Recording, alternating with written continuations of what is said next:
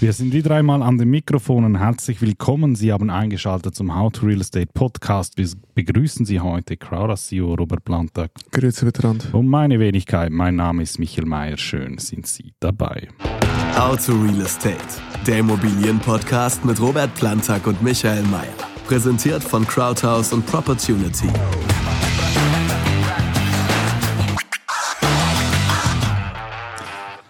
Vorab einige Hinweise. Ganz zu Beginn, ich habe mich letztens bei Spotify umgeschaut und es gibt tatsächlich auch dort eine Glocke.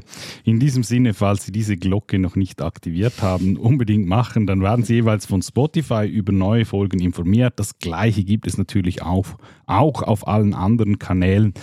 Ganz generell, wir freuen uns, wenn Sie unseren Kanal abonnieren, ganz egal wo. Wir freuen uns über positive Bewertungen und selbstverständlich auch über Ihre Fragen. Alle Kontaktmöglichkeiten finden Sie in den Show Notes. Und dann in einer Woche findet unser Live-Podcast statt, am Mittwoch, 22. November um 18.30 Uhr. Wir sprechen gemeinsam mit Suite-Präsident Marcel Hug. Wir lassen das ganze vergangene Immobilienjahr Revue passieren. Wir wagen einen Ausblick, das Ganze vor Ort bei unserem Hauptsitz an der Lerchenstraße gegenüber vom Seal City. Falls Sie dabei sein möchten, melden Sie sich an. Das Ganze ist selbst selbstverständlich kostenlos. Den Anmeldelink finden Sie ebenfalls in den Show Notes. Und damit kommen wir zur heutigen Die Frage der Woche.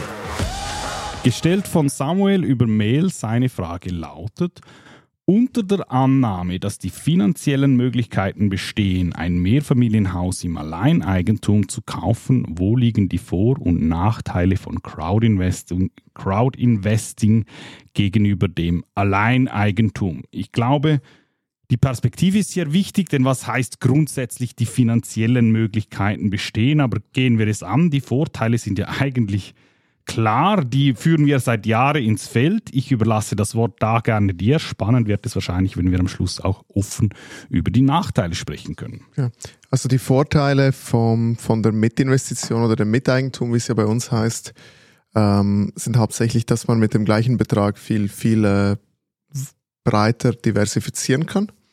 Ähm, das heißt, wir haben ja äh, sehr häufig eigentlich sehr vermögende Kunden, die bei uns im Miteigentum investieren. Bei uns ist ja auch die Mindestinvestition bei 100.000 pro Immobilie, was ja eigentlich jetzt mal nicht wenig ist, aber in Relation zum Kauf äh, eines Mehrfamilienhauses im Alleineigentum ist es dann doch schon eher demokratisch tief. Ähm, das heißt, man stellt sich vor, für ein Mehrfamilienhaus, was jetzt mal 7, 8 Millionen kostet, äh, braucht man in der Regel, wenn man eine gute Hypothek bekommt, trotzdem irgendwo nochmal 2 Millionen Eigenkapital. Ähm, wenn man diese dann auf den Tisch legt, hat man äh, eine Immobilie erworben. Ähm, bei sieben Millionen hat die vermutlich sieben bis elf, zwölf Wohnungen, je nach Wohnungsgröße. Ähm, und mit zwei Millionen Miteigentum kann man sich theoretisch mitbeteiligen an 20 Immobilien in, an verschiedensten Standorten. Und wenn man dann im Schnitt auch sagt, dass jede dieser ähm, Immobilien nochmal zehn Wohnungen drin hat, dann sind das eigentlich 200 Wohnungen, an denen man beteiligt ist. Und das ist eigentlich der erste äh, Vorteil. Das heißt, ähm, also einerseits hat man Diversifikation über verschiedene Regionen. Man kann diversifizieren über äh, verschiedene Lebenszyklen. Das heißt, man kann mal äh, ein neueres Objekt investieren, mal in ein älteres mit einer vielleicht höheren Rendite. Äh, man kann Nutzungsarten variieren. Man kann sagen, ich habe äh, teilweise reine Wohnnutzung, ich habe eventuell gemischte Nutzung mit noch etwas Gewerbe. Ähm, das ist sicher ein großer Vorteil, wenn es mal Leerstand gibt, ähm, dann ist es eben verteilt auf 200 Wohnungen. Wenn man bei 10 Wohnungen zwei Wohnungen leer hat, dann sind das 20 Prozent Leerstand, ähm, die dann direkt auf einen anfallen. Ähm, dann eben grundsätzlich wird auch das Risiko auf mehrere Schultern verteilt, die finanzielle Belastung wird auf mehrere Schultern verteilt. Ähm, und das alles eigentlich bei bei, ich sage jetzt mal, gleichen, gleichen Umstand, weil im Miteigentum sowohl äh, wie auch beim Alleineigentum ist man als Grundeigentümer im Grundbuch eingetragen. Der Unterschied ist halt einfach, dass als Alleineigentümer äh, gehört halt einem die ganze Parzelle, die ganze Immobilie. Ähm, Im Miteigentum ist es eine Quote. Ähm, das heißt eben, häufig werden ja auch gefragt, ja, das ist ja wie Stockwerkeigentum, aber da gibt es eigentlich einen äh, großen Unterschied und der Unterschied ist, dass wenn man Stockwerkeigentum kauft, kauft man, wie es der Name schon sagt, in der Regel ein Stockwerk oder eine Wohnung auf einem Stockwerk, eine spezifische Wohnung. Und im Miteigentum tut man das nicht, ähm, sonst das sind eigentlich alle Miteigentümer gleich. Das heißt, jeder Miteigentümer hat einfach anhand der Investitionsgröße eine entsprechende, eine entsprechende Quote, einen entsprechenden prozentualen Anteil an dieser Immobilie. Und was für mich interessant ist, ist, wenn man sich ähm, das Konzept der Beteiligung ansieht, ähm, dann ist das eigentlich nicht nur Jahrhunderte alt, sondern fast schon also ein sehr altes Konzept, ich sage jetzt nicht Jahrtausende, aber ich sage jetzt mal, äh, Gesellschaften gibt es schon seit Menschengedenken her. Und der Grund, wieso man Gesellschafter und dann auch Gesellschafter hatte, war, war unterschiedlich, war, ähm, dass wenn man irgendwie ein Investitionsgut hatte, und nehmen wir jetzt mal ein Unternehmen, und das, äh, das kann ja durchaus vor, vor 800 Jahren gewesen sein, dann gibt's halt die Leute, die betreiben dieses Unternehmen und die Leute, die beteiligen sich finanziell daran äh, mit eigentlich Erwartung, daraus einen finanziellen Nutzen zu ziehen. Ähm, und bei einer Immobilie ist es für mich halt sehr verwunderlich, wieso das Konzept häufig so abstrakt angesehen wird. Mhm. Weil ein Mehrfamilienhaus oder eine Renditeliegenschaft ist per se nicht viel anders als ein Unternehmen.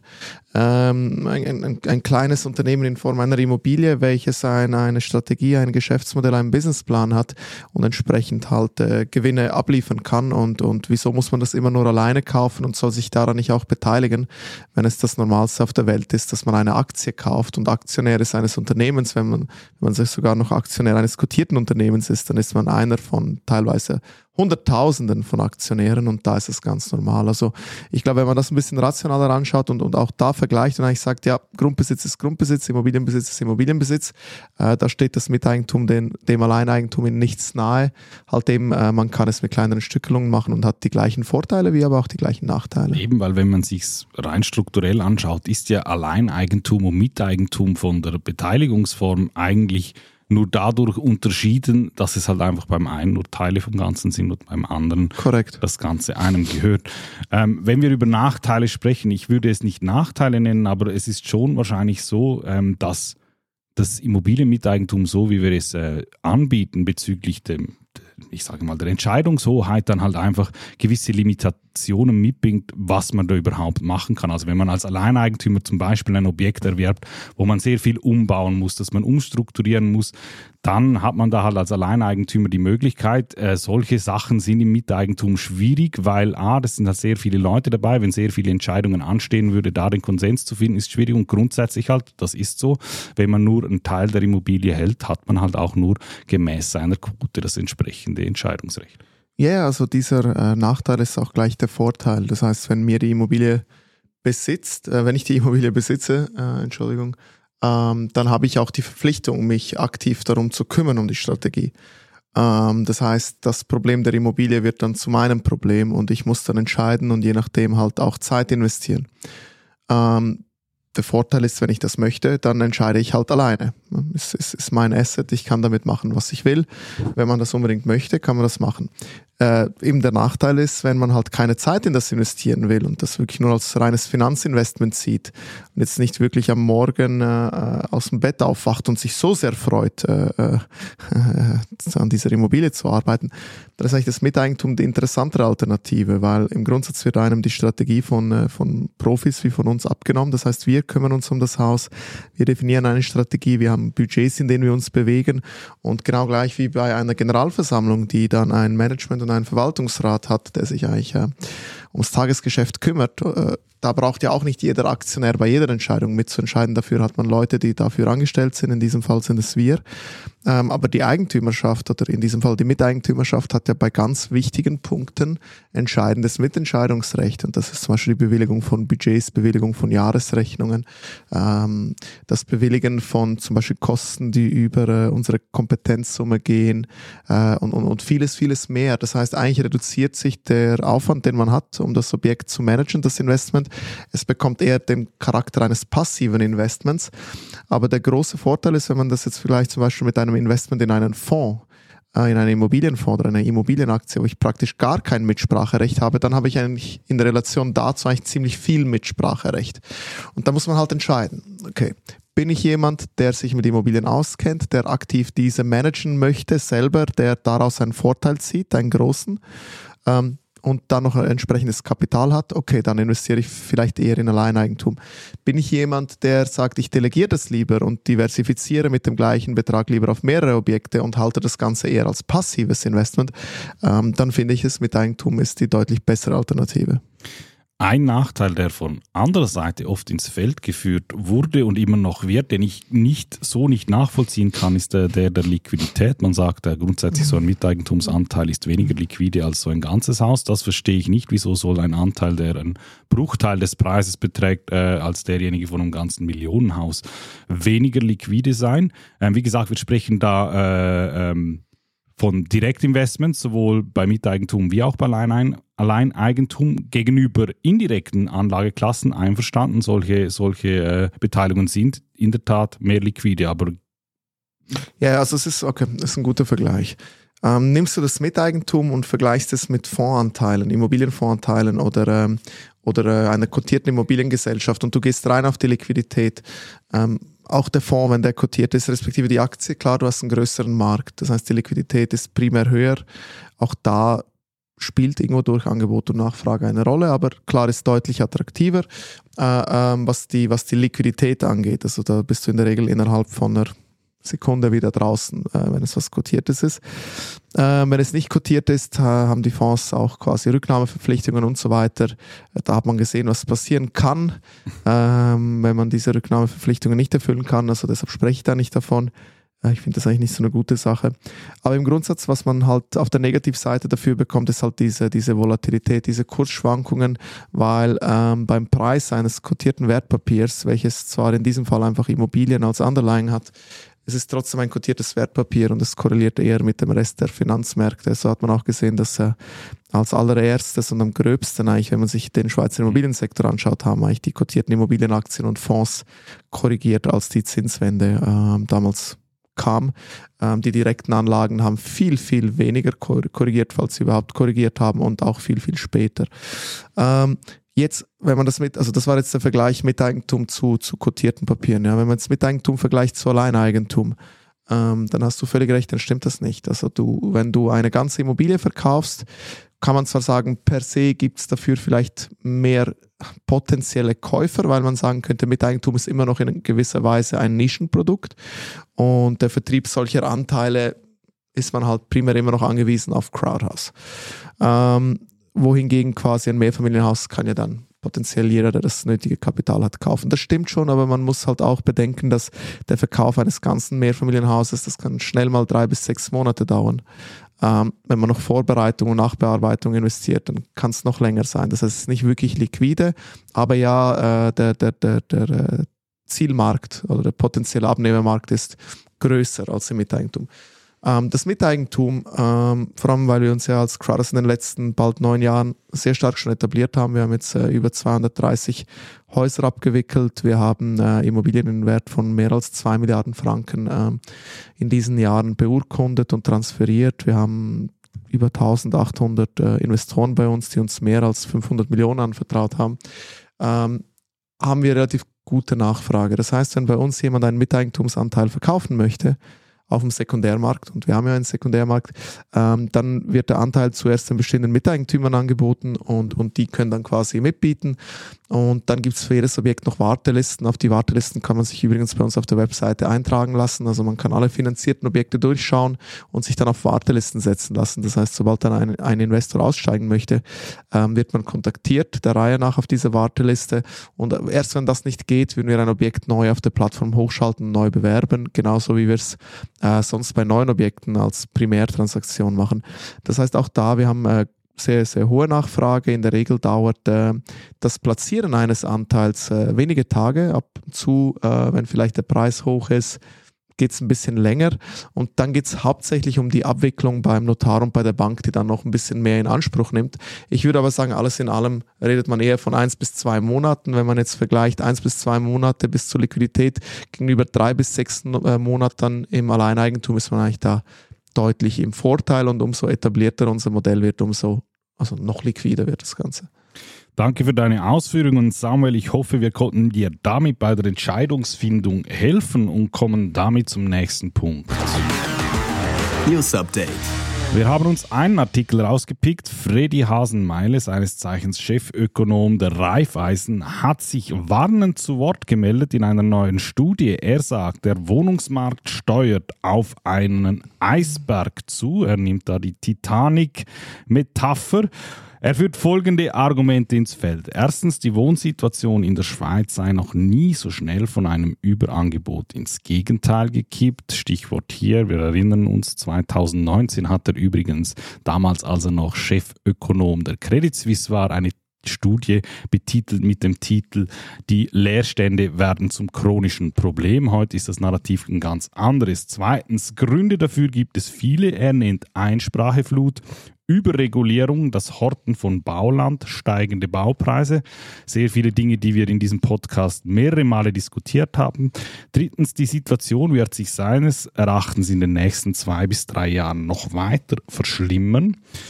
Er macht das und das fand ich noch äh, äh, spannend. Das äh, ist äh, eine Kennzahl, die habe ich so noch nicht so oft gelesen. Er macht das auch fest an der Dauer, wie lange Mietwohnungen ausgeschrieben sind. Das sind heute im Durchschnitt noch 27 Tage. Das ist eine Woche schneller als noch im Vorjahr. Die Zahl an verfügbaren Mietwohnungen gemäß Ausschreibungen hat sich in zwei Jahren mehr als halbiert.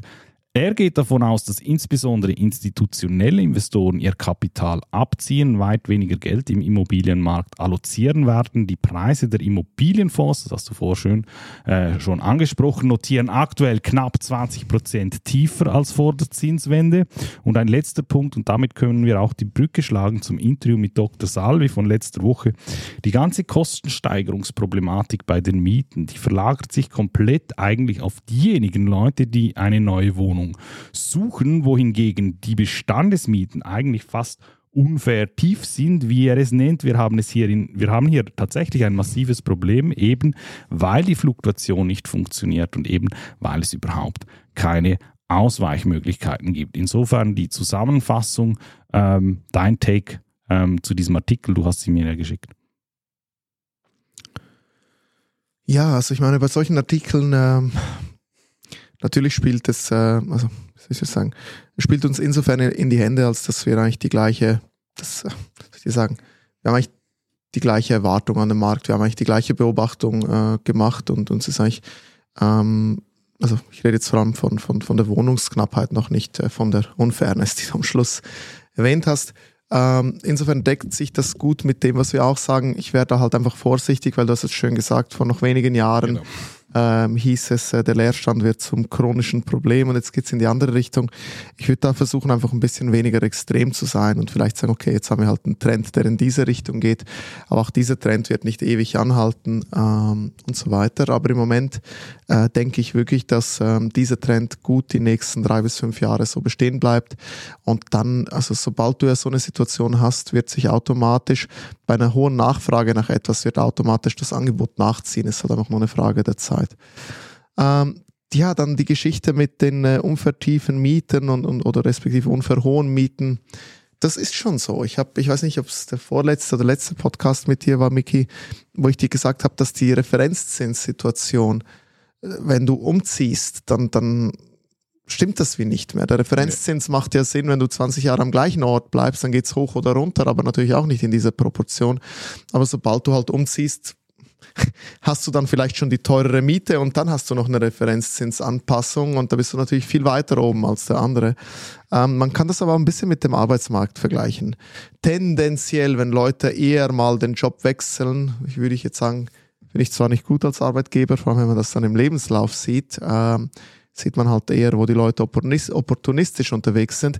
Aber nichtsdestotrotz, tendenziell werden solche Leute vielleicht ein bisschen mehr Gehalt bekommen, weil bei jedem Wechsel quasi können sie dann ein bisschen, ein bisschen mehr äh, äh, rauskitzeln. In diesem Fall ist es halt genau umgekehrt. Umso mehr äh, hin und her macht Tasche leer, umso mehr du da wechselst, äh, umso, umso mehr zahlst du, neben dem, dass du ständig auch äh, Umzugskosten hast.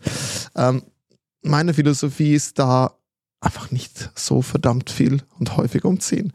Also weißt du, ich, ich, ich wohne jetzt seit, keine Ahnung, was, acht, neun Jahren in der mhm. gleichen Wohnung. Ähm, wir sind da eingezogen als Pärchen, jetzt äh, sind wir Pärchen mit zwei Kindern. äh, mein Gott, ja, klar ist es ab und zu ein bisschen knapp, aber es geht, weißt du. Und wenn ich jetzt, ich habe jetzt andere Leute, äh, äh, auch die ich da äh, kenne, Bekannte und Verwandte, die sind in der gleichen Zeit viermal umgezogen. Wieso? Ja, halt einfach, weil sie Lust dazu hatten. Jetzt ist halt die Frage, ist es so unfair, dass ich jetzt eigentlich, und das ist wirklich so, weil die Wohnungen nebenan und gegenüber, die sind deutlich hochgegangen. Ich zahle halt immer noch den Preis und ich bin da auch noch zur Miete muss ich äh, bescheidenermaßen zugeben, ich glücklich zur Miete. Ähm, aber ich zahle deutlich weniger, als ich jetzt für die gleiche Wohnung am gleichen Ort zahlen würde. Ähm, und deshalb, ja, es, ist halt einfach so. Also ich wüsste da nicht, wie man da irgendwie regulieren sollte und ich denke auch nicht, dass man das regulieren sollte. Das ist halt einfach so. Nein, ich glaube auch nicht, dass man es regulieren kann. Ich würde da noch hinzufügen, ah, ich bin bei dir und, und falls Sie es noch nicht gehört haben, ähm, das Interview mit Herrn Dr. Salvi, ich glaube, David, er sagt sehr viel von dem, dass er sagt, eigentlich grundsätzlich, die Narrative sind nicht grundsätzlich falsch, aber es gibt halt einfach etliche Übertreibungen und er, er, er legt das eigentlich sehr schön dar. Eben wie gesagt, ich glaube, man muss da auch schon ein bisschen ähm, die Kirche im Dorf lassen und, und, und äh, nicht so sehr äh, auf solche Headlines anspringen. Ähm, und das Zweite eben, wo sind denn diese Hotspots? Die sind nach wie vor in den Städten, da ist die Hauptproblematik und da hat sich die Situation in den letzten fünf und in den letzten zehn Jahren halt einfach nicht geändert. Da aber das, aber das ist kein rein Schweizer Phänomen, das hast du doch in allen, in allen großen Zentren und Städten der Welt. Herzlichen Dank und damit kommen wir zum letzten Punkt für heute. Thema der Woche. Ja, und das Thema der Woche wird dieses Mal eine kurze Sache. Wir machen ein kurzes Marktupdate. Ich stelle dir zwei, drei Fragen zur aktuellen Situation und zu deinen Prognosen. Ich bin gespannt auf deine Voll improvisiert, Micky, danke. Erstens, der Dezember ist nahegerückt. Was macht deiner Meinung nach die SMB im Dezember und was macht die SMB nächstes Jahr? Ich glaube, im Dezember verharrt sie auf dem aktuellen Zins. Ähm, wenn die Inflation auf dem Niveau bleibt bis März, wird sie auch im März nichts tun falls wir einen größeren Spike in der Inflation sehen im ersten Quartal, wird sie vielleicht eher aus politischen Gründen dann noch, noch ein kleines 0,25% Schrittchen nach oben machen, nur damit sie sagt, wir haben unseren Job gemacht. Kommen wir zu der Rolle der Institutionellen. Rasenmeile geht davon aus, dass diese weit weniger aktiv sein werden. Wir haben ja mit mehreren Managern, Portfolio-Managern gesprochen, die haben dieses Jahr praktisch wirklich noch fast gar nichts gemacht. Was glaubst du in Zukunft wird werden die ihre Investitionen wirklich drastisch zurückfahren oder wovon gehst du aus? Ja, in Zukunft ist halt ein sehr, äh, sehr äh, langer Anlagehorizont, äh, Vicky, aber äh, wenn wir jetzt mal die Zukunft als äh, 2024 betiteln, ähm, glaube ich, dass die Institutionellen nächstes Jahr genauso zurückhaltend bleiben wie dieses Jahr. Äh, das hat also es hat mehrere Gründe. Die Gründe haben wir in vielen anderen äh, Podcasts schon angesprochen, aber auch ein Hauptgrund ist, es hängt stark damit zusammen, wie sich der Aktienmarkt entwickelt. Ähm, wenn der Aktienmarkt zum Beispiel weiter tief oder negativ mhm. bleibt, haben wir die Thematik der, äh, der, äh, der, der, der Asset Allocation, der Asset Allokation und der Gewichtung von Immobilien in diesem Portfolio. Das heißt, aktuell weißt du, dass, dass sie nicht in die Situation kommen, wo sie zwangsläufig Immobilienassets verkaufen müssen, weil vielleicht das Immobilienportfolio zu hoch gewichtet ist, regulatorisch gesehen in ihrer Assetallokation, weil vielleicht die Börse äh, eingebrochen ist, kaufen sie halt lieber nichts. Das geht gar nicht so sehr darum, dass sie kein Interesse an Immobilien haben oder die nicht gut finden mhm. oder nicht dran glauben, aber sie haben halt da gewisse regulatorischen Vorgaben. Ähm, wenn jetzt entgegen der Meinung die Börse plötzlich hochschießen sollte und damit vielleicht der Immobilienanteil dann wieder kleiner wird, ähm, weil ich habe es ja vorhin auch gesagt, die Immobilien allem Direktanlagen sind eher so ein bisschen lagging, da dauert es eine Zeit, bis die dann äh, mit hochgehen. Äh, kann es solches sein, dass das in eine andere Richtung geht. Ich rechne aktuell nicht damit, dass die Börse nächstes Jahr ähm, zumindest nicht im ersten Halbjahr große Sprünge macht. Insofern glaube ich, dass auch das erste Halbjahr eher verhalten bleibt, was äh, die Kaufaktivität von institutionellen Investoren angeht. Falls dem wirklich so ist, hat das ja schon Auswirkungen für Leute, die aktuell Projekte planen oder sogar aktuell in, in der Bauphase sind, weil für die wird es dadurch sicherlich nicht einfacher, A, das Ganze zu finanzieren und da am Schluss auch ja, äh, erfolgreich korrekt, zu verkaufen. Also die meisten haben ja jahrzehntelang immer äh, gesetzt auf institutionelle, äh, teilweise fast schon ein bisschen äh, nicht gutgläubig, wie soll ich sagen, ein bisschen sich das Ganze auch zu einfach gemacht, keine Alternativen aufgebaut und gesagt, ja, ja, ich, ich, ich verkaufe jedes Haus ab Plan an eine große Versicherung oder eine große Pensionskasse, die kaufen sowieso, die machen das jetzt halt nicht mehr. Und da musst du halt relativ schnell mal umdenken. Ich sehe das als riesengroße Chance für Privatinvestoren, jetzt einen Fuß in Objekte zu kriegen, die man sonst nie bekommen hätte. Und da setzen wir halt an. Wir haben jetzt heute Abend ein Event äh, mit Immobilienentwicklern, wo es eigentlich darum geht, denen zu zeigen, wir glauben an den Schweizer Immobilienmarkt und wir möchten sie in dieser schweren Situation gerne unterstützen mit, äh, mit äh, Finanzierungsmöglichkeiten für Bauprojekte, um dadurch natürlich unsere Pipeline an Neubauobjekten äh, zu sichern und unseren Investoren Zugang zu sehr, sehr guten Investitionsmöglichkeiten zu bieten, weil wir jetzt eben den Zugang noch mehr haben als je zuvor, weil die Institutionen so zurückhaltend sind. Und genau heute ist es wichtiger denn je, hier antizyklisch zu agieren und jetzt zu investieren, wenn die Großen nicht kaufen und, und, und eigentlich Preise zu realisieren. Und ich möchte es gerne noch abschließen äh, oder abrunden, diese, diese, diese Antwort, dass ein anderer großer Vorteil vom Miteigentum ist, dass du eigentlich äh, Durchschnittskostenpreis anwenden kannst. Das heißt, wenn du alleine im Alleineigentum eine Immobilie kaufst und du hast nicht gerade 10 Milliarden zur Verfügung, kaufst du nicht mal schnell jedes Quartal ein neues Mehrfamilienhaus. Warum kriegst du das gar nicht hin in der Zeit, das zu transaktionieren äh, und zu prüfen, wenn du nicht äh, institutioneller oder professioneller Investor bist. Beim Miteigentum kannst du aber theoretisch jeden Monat, jedes Quartal Stückchen 100.000 Franken investieren.